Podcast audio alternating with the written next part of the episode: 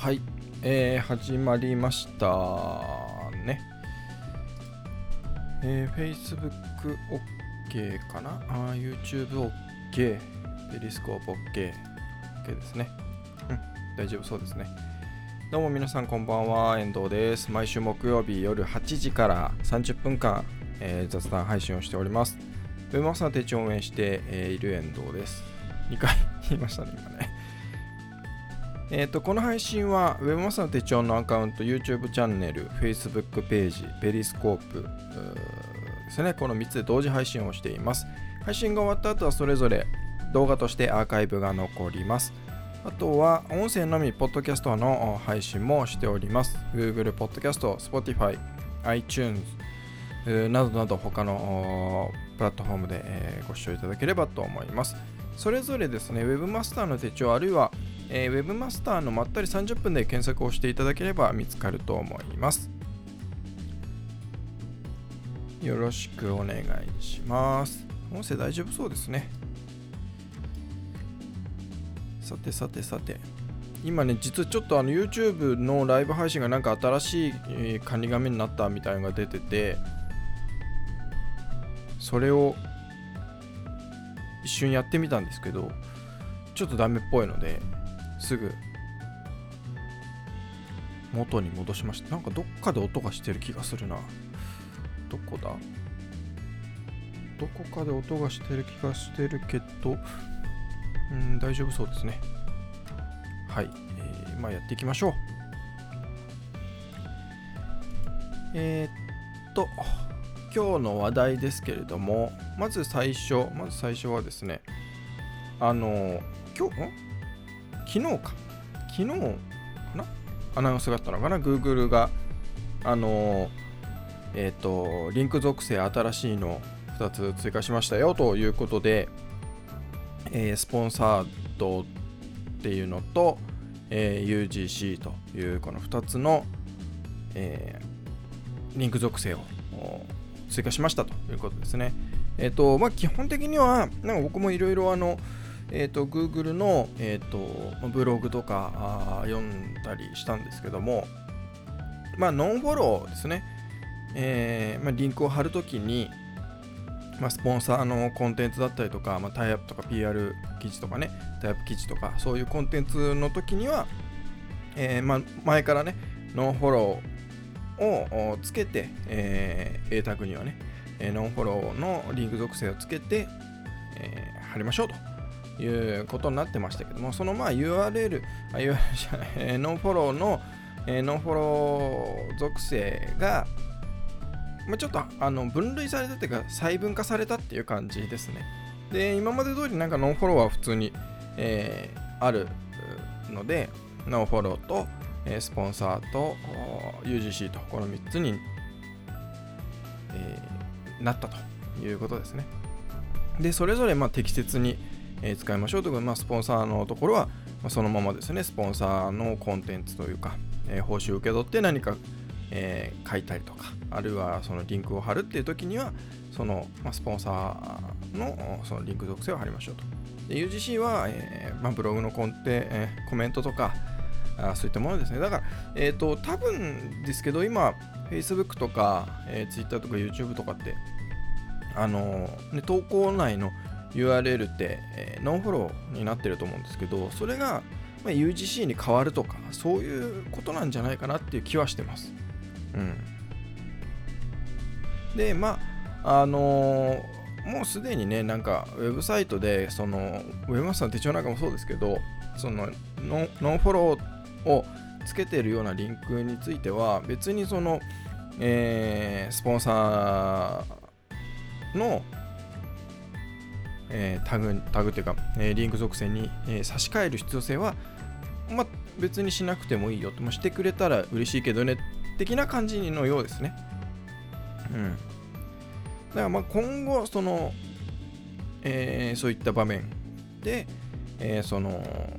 リンク属性を使うっていう場合には、それぞれ適した、えー、ノンフォローなノンフォロー、スポンサーなスポンサー UGC な UGC の、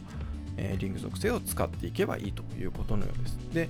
結構ね、なんかそのツイッターとかでも、その、なんていうのかな、話題になってたのは、で Google が今までそのノンフォローをつけてた場合ってもうそのリンク先は完全にまあ SEO 的には、え、全くまあなんていうのかな、え、影響がないというか意味がない、えー、ということになるわけですね。その、え、インデックスとかもろもろのそういうのはしなくていいよっていうする必要がないですよっていうことなのでノンフォローって。でだけどそれが今後はそのまあ何ともねそのニュアンスがまあ、絶妙な感じですけど、そのヒントにはしますよと、その Google 検索の検索結果に表示させるその順位、検索順位を決めるランキングのその、ねえー、決める要因の一つとして、えー、ヒントそのヒントとして、えー、使いますよということで、うん、要因に、だからなん、なんていうのか、その度合いが違うっていうのか、そのヒントになるっていうのが、ねそれって結局は要因になるってことじゃないの？みたいな風に思えるし。でもその、まあ、英語ですけど Google のそのブログなんかを見るとまあ基本は今まで通りだよと。基本は今まで通りそのノンフォローの時と同じだよと。あのー、必ずそのヒントとして使うってわけじゃないよということのようですね。あ結構そのまあね具体的にそのどういう時にはっていうのはまあね、えー、公開してないですけど、Google が必要だというふうな判断、えー、ちょっとは、あっていうかな、なんていうか、その判断が難しいような時に、ちょっとこれ、そのね、えー、まあ、ノンフォローってとか、まあ、そのスポンサーとか UGC とかついてるけども、ちょっと、あのここら辺参考にしてみようかみたいな感じなのかなと僕は解釈をしてるんですけどもなので、まあ、基本は今までのノンフォローと変わらないよということのようですね。で、来年の3月1日からそういう、えー、ランキング要因、だからそインデックスされるとか、えー、ね、評価とか、そういうののヒントとして使い始めるよみたいなことのようですね。うん。だからどういうその影響が出てくるのかっていうのは、まあ今後なのかなというふうには思います。はい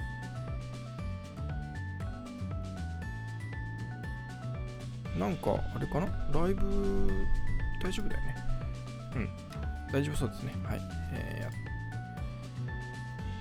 ー、で、えっ、ー、と、あ、そうそうそう。言い言い忘れちゃってましたけども、えっ、ー、と、音声についてですね、あの、もうだいぶ喋っちゃいましたけども、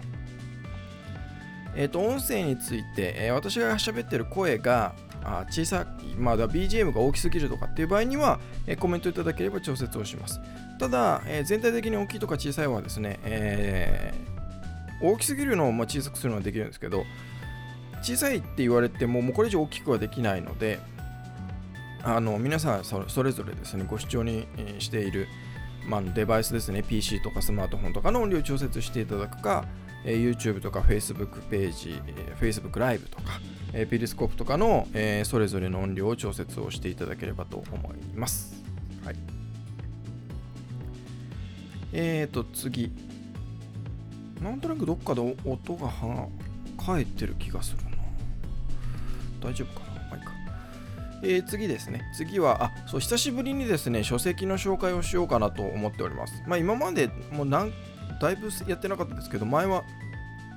配信の最後にね、えー、おすすめ本ということで一冊何か本を紹介してたんですが、まあ、っていうのも、あの、僕はもう全部本は、えー、電子書籍に切り替えちゃったので、えー、紹介するのが難しいっていうね、その本の実物がないので、えー、なんですが、まあ、今回はそのそうじゃなくて、あのまあ iPad でね、見せればいいかって思いまして、えっ、と、ご紹介しようかなと思います。えっ、と、それがですね、まあ、あの、まあ、ウェブ担当者とか SNS 担当者の人ならもう知ってると思うんですけど、この、えー、僕らは SNS で物を買うっていう SNS マーケティングの新法則っていうのかな？うんだと思うんですが著者著書名、えー、書籍名は多分僕らは SNS で物を買うで探していただければあの出てくると思うんですけども、えー、飯高さんっていうのかな？合ってるかな、うん、多分合ってると思うんですけども。あの元あのフェレットの編集長をされてた方ですよね。でその方がえっ、ー、とまあ SNS っていうかまあ SNS のマーケティング企業のっていうのを、えー、の本ですね。で、僕もあの読んだんですけど、まあ、さーっと読める内容だし、あの結構、意外、僕は結構もう、なんか限定的なのかなと思ってたんですけど、結構全般的にですね、温度メディアの話とかも書いてあるし、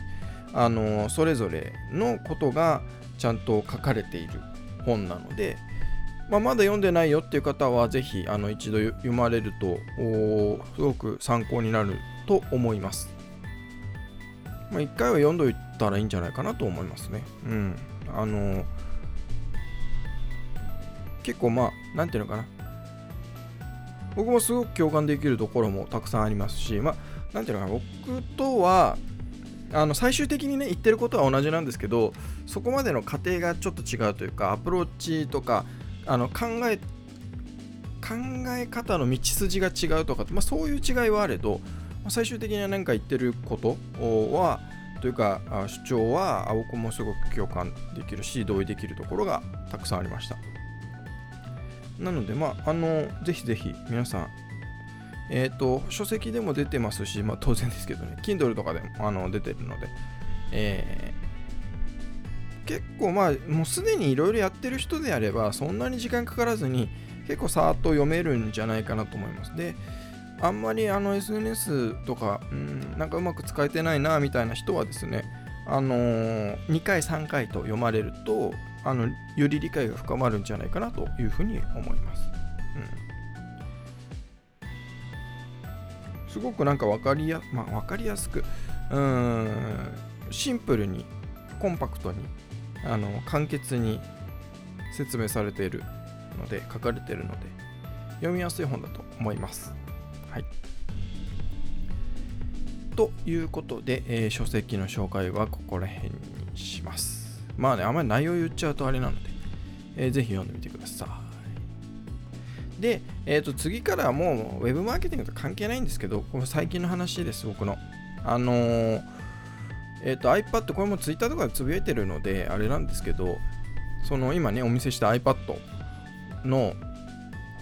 えっ、ー、と、このフィルターありますよね。フィルフィルター？あの、液晶の保護フィルター。このね、この iPad のここここに貼るフィルター。で、今ってなんか見ていただくと分かると思うんですけど、ちょっとこう、なんていうのか、反射がなんかガラスの反射とは違うと思うんですよ。ちょっと何ていうのかな。粗いというかスモークがかってるというか。でこれがその僕 iPad でも最近はあの何ていうのかな。手書きのノートすら最近こう使わなくなってですね紙に書くっていうことが減っててこう Apple のね Apple Pencil とかを使って iPad で書く方がなんかなんていうのかなえー、紙に書くとやっぱそのその分紙が増えるしで iPad で書いとけばそれねエバーノートに、あのー、保存しとけば別に iPad じゃなくてこの Mac でも見れるしあスマートフォンのね iPhone でも見れるしっていうのはあるし、えー、とその例えば、えー、マインドマップとかね、えー、そういうのとかあも iPad で作った方がまあアプリもありますしねえー、なんだろうな、いろんなところで Mac でも共有あの開いてみることもできるし、えー、っていうのがあって便利なんですよね。うん、で、ノートだとそれ、あのまあ、そういうね、えー、ガジェットもありますけども、その普通に紙に書いたのをね、 Evernote に保存するとかあるんですけど、やっぱり、その、それだけじゃないですか、そういうガジェットって。結局 iPad みたいに他の、例えば、えー、Netflix が見れるとかね、えー、Amazon プライムが見れるとかもないし、ちょっとネットで検索するとかっていうのも、ね、ノートだけだと、ノート以外に何か別のものが必要になっちゃうけど、iPad だったらそういうの全部一つでもあの完結できるっていうことで、今はもう本当に、あのメモ帳としても、普段のね、えー、メモ帳としても iPad をどんどん使ってるんですが、使ったんですけど、その、この Apple Pencil の書き心地が僕あんまり好きじゃなかったんですよ。で、っていうのは、えっ、ー、と、ガラスフィルターを今まではつけてたんですね、iPad の画面に。で、これが、その、ツルツルしちゃうんですよ。書き心地がツルツルしてるんですよね。で、これがなんかいまいち、なんか好きじゃないなってやっぱり書くんだったらなんかノートがいいなとかね今後ろにありますけどあのホワイトボードとかの方がやっぱりなんか書いてる感こう何かもね書いてる感じがあるなってこうガラスだとねほんとツルツルしちゃってなんかいまいちこう僕の好きな感じではなかったんですね。っていうようななんか話をしてたらあのなんかそういうのがあるよっていうことを教えてくれてですねあの知り合いの人が。でそのこれ今さっきね見せたこの iPad に貼ってるそのちょっと、えー、ガラスみたいにこう反射してない、えー、っていうのは、えー、なんだっけな。ペーパーライクだったかな？ペーパーライク。だか紙に書いてるような書き心地のフィルターっていうのがあってでそれを僕もあの早速試してやってみたらすごくいいんですよ。あのザラザラしてるんですねフィルターが。あのガラスフィルターみたいにツルツルしてないので書き心地がね全然違うんですよ。あの断然こっちの方が僕はいいのでえっ、ー、とすごく良くなってもう全然紙に戻りたいっていうか紙に戻る気戻ろうかなどうしようかなって迷ったのが一気に解消されたっていう感じですなのでなんかね Apple のこういう Apple Pencil で iPad でっていう時になんかいまいち書き心地かなツルツルしちゃうななんていう方はこういうあのペーパーライクのペーパー、ね、紙に書いてるような書き心地の、えー、が得られるフィルターを使われてみるといいんじゃないかなと思います。僕はすごく気に入って、えー、おります。はい、で、えー、まあ最後にですね、まあ、最後にちょっとあれですけど、まあ、iPhone のね、Apple の発表がありましたねと、11日にね、えー、昨日ですか。昨日？うんあ、昨日の早朝ですよね。うん。で、まあ正直ね、iPhone11 のそのね、プロマックスでしたっけ？ちょっと合ってるかを確認せずに書いちゃいましたけど、あの、見ても、正直ワクワクはしないですね、もうね。あのうん、正直ね、うん、なんかやっぱりこう前あったようなアップル製品に対するワクワク感みたいなのはこうなくなっちゃってますよね。もうこれだいぶ前からですけどね正直ね、うん、こう革新的なイノベーション的な何かっていうのはまあないんですけどただ前もあの話したようにですね今使ってる iPhone が、まあ、iPhone7 プラスなんですけど正直そのワクワク感がないのであの別にもう機能十分だったら別に買い替えるつもりが全然なくて毎回そんなワクワクしないんで欲しいみたいなのもないなかったんですよ。なかったのであの全然買い替えてこなかったんですけどそろそろねやっぱりバッテリーがもう無理っぽくてですね朝充電から外してもう1時間も経つともうあの70%とかなってたりしてもうどんどん減っていくんですよ。だからもうモバイルバッテリーがないと1日過ごせないっていう感じでなんかそれはあんまりなんか好ましくないなと思ってて。で、まあ、今回の発表を待ってどういう感じかよっぽどひどくなかったらあの変えようかなと思ってたんですねでなんか話によると来年まで待った方がいいみたいなことを言ってる人もいるんですけどあまあ、ちょっとバッテリーがねっていう。で、バッテリー交換をするぐらいだいい、別に7プラスへの愛着もないので、だったらもう買い替えようかなっていうふうには思ってます。っていうので、まあ、どうせなら最新の一番いいのを買おうと。ただ画面が大きいし重いっていうのは、うーん。っていう感じはするんですが、でね、iPhone 11 Pro でしたっけ？だとちょっと画面が小さいんですけど、でどうせだったらねそのあのー、タピオカとかなんかいろいろ言われちゃってるあのカメラね3つの、えー、レンズの方がなんかまあ面白そうだしね。なんかあれ面白いそうですよね。ちょっとあのー、まあ多分ほとんど使うことないですけど要はバックのカメラとフロントのカメラと同時に撮影することができるとか動画とかでもねだからまあそういうのもだからピクチャーインピクチャーみたいになるんですよね、映像が。映像がって撮ってる画面が。で、まあ、それはそれで面白そうだな。ただまあ、まあ、使うことはあんまないだろうなと思うんですが、まあ、っていうのもあるし、で、今、えっ、とこれ以外にも iPhone で僕はこの前に 5S を使ってたんですけどで小さいのがあって。でそれは1回、えー、バッテリー交換をしてあのバッテリーのね膨張しちゃったんですよ。膨張しちゃってバッテリー交換をしたんですがで今はあの家の中でそのベッドのところに置いて、え、アラームとか、えー、ね、そのベッド周りで使うようにしてるんですけどまたねバッテリー膨張し始めちゃっててもう液晶のところからこう光が漏れ始めてるんですよ。こうバッテリーがブワッと膨張してきてね。レンズあレンズや液晶をこう盛り上げ押し上げちゃってで隙間が出てそこからこう液晶の光が漏れ始めちゃってるのでこれずっと使うのもので 5S のバッテリー交換するって、ま、そういうことじゃないよなと思いながら。まあなのでいい機会だしまあ買い替えかなっていう感じになっております。でちょっと関係ないですけどあのこのねネット環境も今良くしようとしててえっ、ー、とまあこれツイッターでもねちょくちょくつぶやいてるんですけどフレッツ光だったかな今を使ってるんですけどやっぱ重いんですよ。だから正直な話をするとこうやってライブ配信ができてるのは結構奇跡というかギリギリギリギリなんですね正直。そのネット回線の速度的にも、えー、上りにしても下りにしてもですね。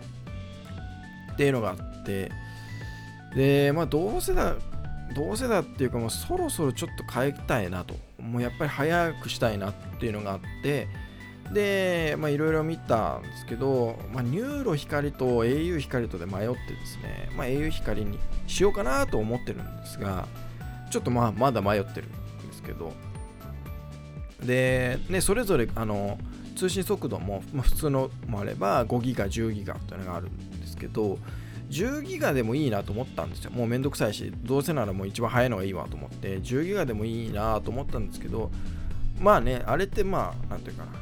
論理値なだけであって、あとは10ギガが仮に出てたとしてもですね、それに対応しているその機器類というかデバイスがないんですよね。えー、MacBook にしても iPhone にしても、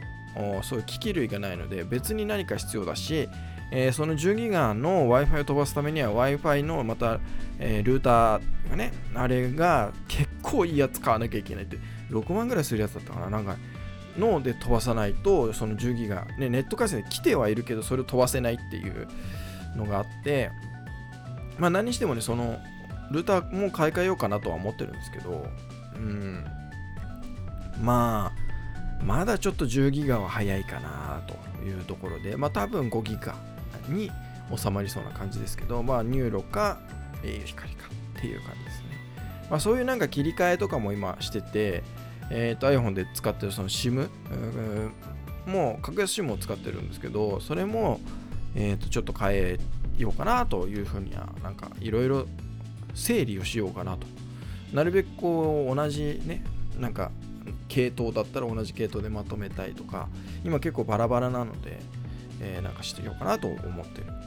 まあそういうのもあって iPhone もまあなんか買い替え時かなというかそういう切り替えのタイミングかなと思ってですね。ま若干心配なのは MacBook で最近またちょちょいちょいですね突然落ちるっていうことをし始めたので前もあったんですけどちょっと不安ではあるんですね。やっぱり、うん、まあ大丈夫だと思うんですけどね。ちょっと今壊れちゃうと行かれちゃうとですねちょっと厳しいんですねお財布的に。っていうのがあるのでまあなるべく元気に過ごしていただこうと思ってあのちやほやしてはいるんですけども。はい。まあまあまあ、そんなわけで、えー、っと、まあだから後半はもうアップルの話に、まあでも話を戻すとですね、アップルウォッチ、ね、このアップルウォッチ、これはシリーズ4ですけど、5も別になんか18時間ずずっとね、使えますとか、なんか寝てる間もとか、いや、寝てる間こんな邪魔じゃんっていうのもあるし、で別にずっとフルでね、充電なしで使い続けられるわけじゃないから、結局どっかで充電しなきゃいけないし、みたいな。なんかやっぱりアップルはうんなんかやっぱり限界なんですかねこう本当10年前というか僕がなんかロンドンにいた時とかは本当になんかアップルってすごくかっこよくてあの2が CM ね、えー、やってた頃ですけどなんかすごくね僕はあの好きだったんですよ。でその時は Windows とあの Mac と2つね2台使っててななぜかね イギリスでそんなことやったりしてたんですけどねなんかその後まあ iPhone が出て、えー、とかねありましたけどなんかその後やっぱりあんまり革新的な感じはしないですね。なんか、うん。まあ、ちょっと寂しいなってもう今となっては全然 Apple 信者じゃなくなっちゃいましたけど、まあ、もう本当一時期は Apple 大好きで、まあ、今までも好きなんですけどね。だってあのえーと、サンフランシスコ行った時に、まあ、アップルも行ったし、本社も、まあ、Facebook とかも他も行きましたけどね、えー、アップルも行って、あここがアップルかとかってすごくこう考えにふけたこともあるんですけど、最近はね、ちょっと。で、その割にアップル製品いっぱい使ってるじゃないかっていうのは、もう、これはアップルの罠ですよ。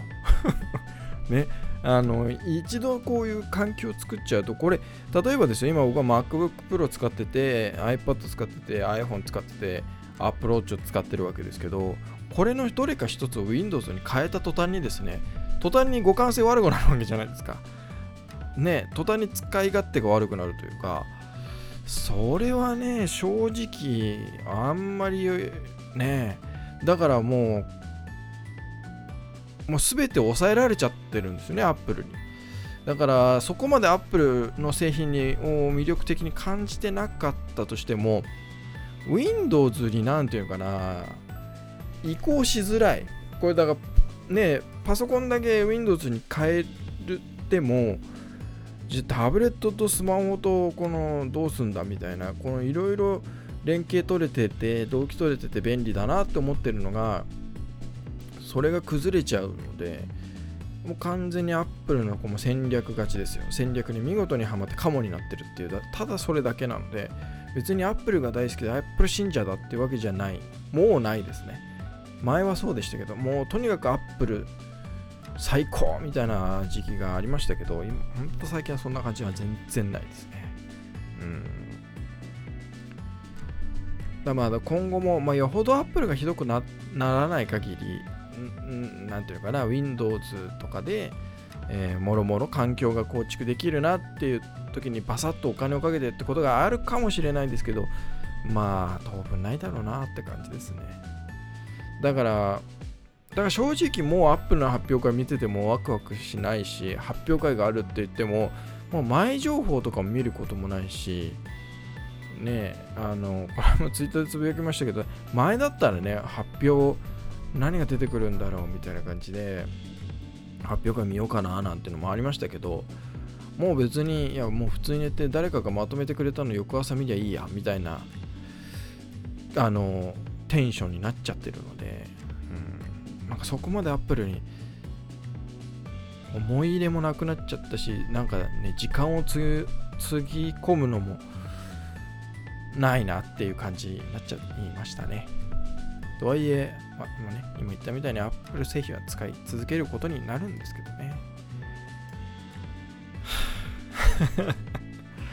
はい。まあそんなわけでちょうど30分になりましたので、えー、今週はこれぐらいにしたいと思います。えー、今日が147回かな。えー、次回が148回、まあ、次回もいつも通り、え、夜8時から、え、木曜日夜8時から配信をしたいと思っております。はい。というわけで、えー、ウェブマスターのまったり30分毎週木曜日の夜8時から30分間こんな感じで配信をしております。配信が終わった後はそれぞれ、えー、YouTube チャンネル、Facebook ページ、ペリスコープで動画としてアーカイブも残りますし、